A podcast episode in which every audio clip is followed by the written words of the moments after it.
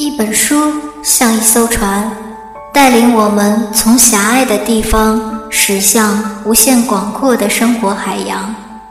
摘抄本朗读者计划与你一同扬帆启程。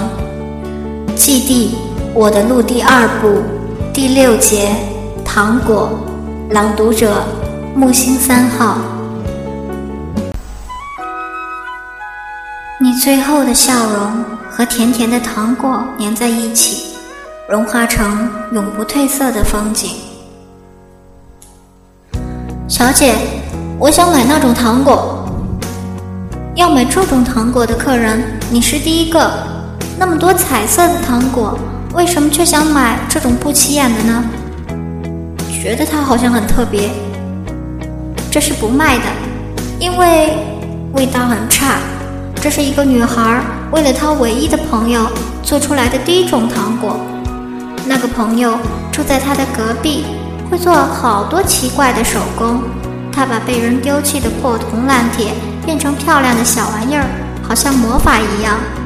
在他生日的时候，他送给他一个木偶公主，真漂亮啊！她是谁？她就是你。那么你呢？你在哪里？我是影子骑士。在看不到的地方保护着公主。其实她一直认为自己只是个普通的小女孩而已，但漂亮的娃娃在阳光下闪闪发光。小女孩也想送她点什么，但她买不起昂贵的巧克力，就用普通的白糖熬成了这种糖，很难看，还有点苦味儿。但她露出她毕生难忘的笑容，她说：“真好吃，长大后。”把糖果做给你的王子吃吧，做给影子骑士吃就够了。傻孩子，公主长大后，骑士也会变成秃头老爷爷啊。但是他没变成秃头的老爷爷。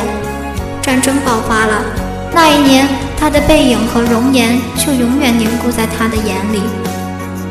也许我回来的时候，你已经长大，能做出更多好吃的糖果。珍重，是他对他说的最后一句话。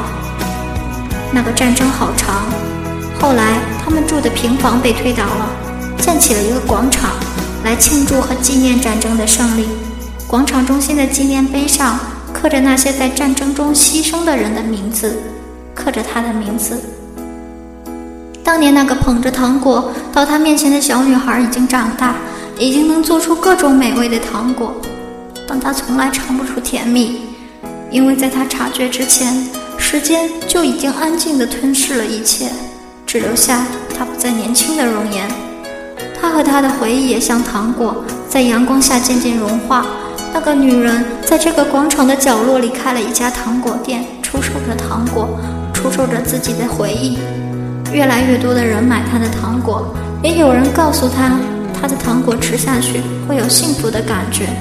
可是，他最希望能吃到这些糖果的人，已经永远的丢失在时间里了。所以，他对生意从来漫不经心。直到在一个阳光的午后，他把糖果分给街头的孩子，忽然感觉他回来了。因为吃下糖果而微笑的每张脸上，都有他灿烂的影子。很多年前，他对他说：“我是影子骑士，在看不到的地方保护着公主。”于是，小小的他小心翼翼地把木偶公主摆在床头。从那天开始，她不再平庸。影子骑士用他的魔法，把她变成了甜美的糖果公主。在多年之后，他用影子骑士的记忆做成了这些糖果。影子骑士就一直存在于他周围甜蜜的空气里。他相信他会守护她，直到永远。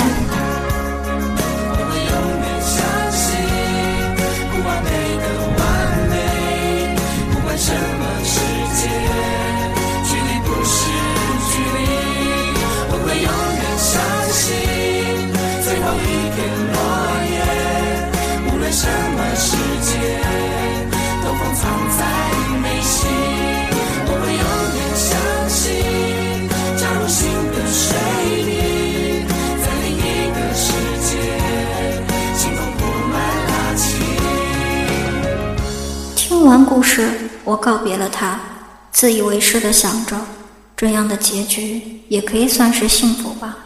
广场上吹着和煦的风，沉默的纪念碑下，大家微笑着，孩子们的脸上没有留下战争的阴影。就让我们吃下甜甜的糖，然后不再忧伤。